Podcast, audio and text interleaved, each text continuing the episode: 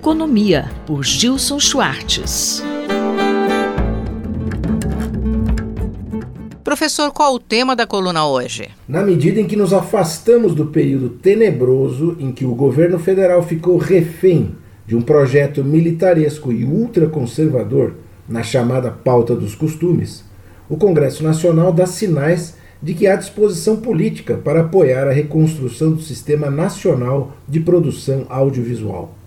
Na semana passada eu comentei aqui a batalha para salvaguardar a indústria de games frente à ofensiva dos jogos de azar. A mobilização é bem mais ampla e passa pelo mercado cinematográfico com a prorrogação da política de cota de tela para o audiovisual brasileiro. A demanda do setor audiovisual integrou neste ano a Carta de Gramado, divulgada em agosto passado no Festival de Cinema de Gramado.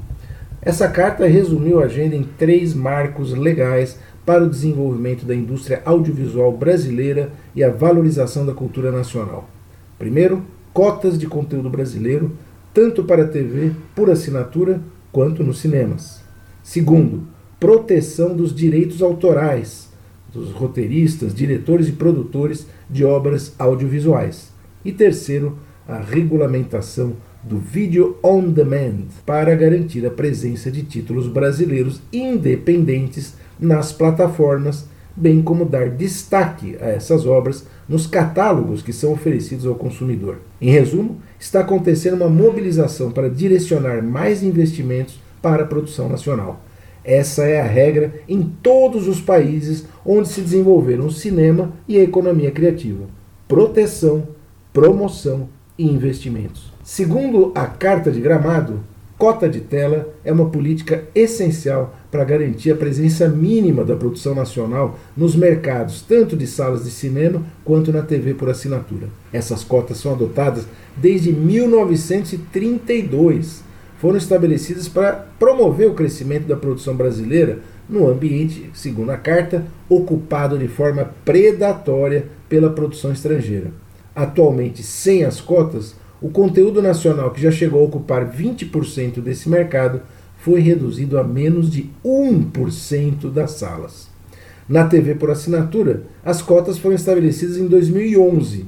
Em apenas cinco anos, a lei promoveu um aumento na ocupação de conteúdo brasileiro de menos de 1% para quase 20% em 2022 e agora a cota é de apenas 3,8% da programação. Um outro ponto importante é remunerar de forma digna os autores, o direito autoral, os diretores, os produtores das obras audiovisuais. Elas são exibidas no ambiente digital que é controlado por empresas transnacionais. Essas plataformas transnacionais impõem condições draconianas aos autores e produtores. O VOD, o Video On Demand, chegou ao Brasil em 2011. O Brasil já é um dos cinco maiores mercados de consumo no ambiente digital. Para que a produção independente brasileira possa se desenvolver de forma justa e saudável, é fundamental garantir a presença de títulos brasileiros independentes nas plataformas. Professor Gilson, esses movimentos e cobranças surtiram efeito? A pressão do setor deu resultado.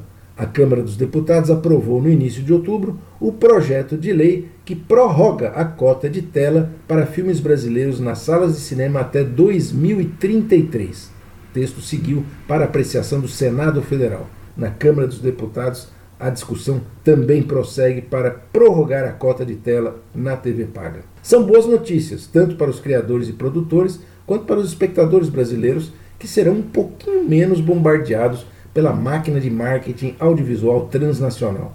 Resta saber se haverá garantias de participação no mercado e acesso a financiamento para os produtores independentes. Voltamos daqui a 15 dias comentando tendências de economia, política e tecnologia no Brasil e no mundo. Eu, Simone Lemos, ouvi o professor Gilson Schwartz. Economia, por Gilson Schwartz.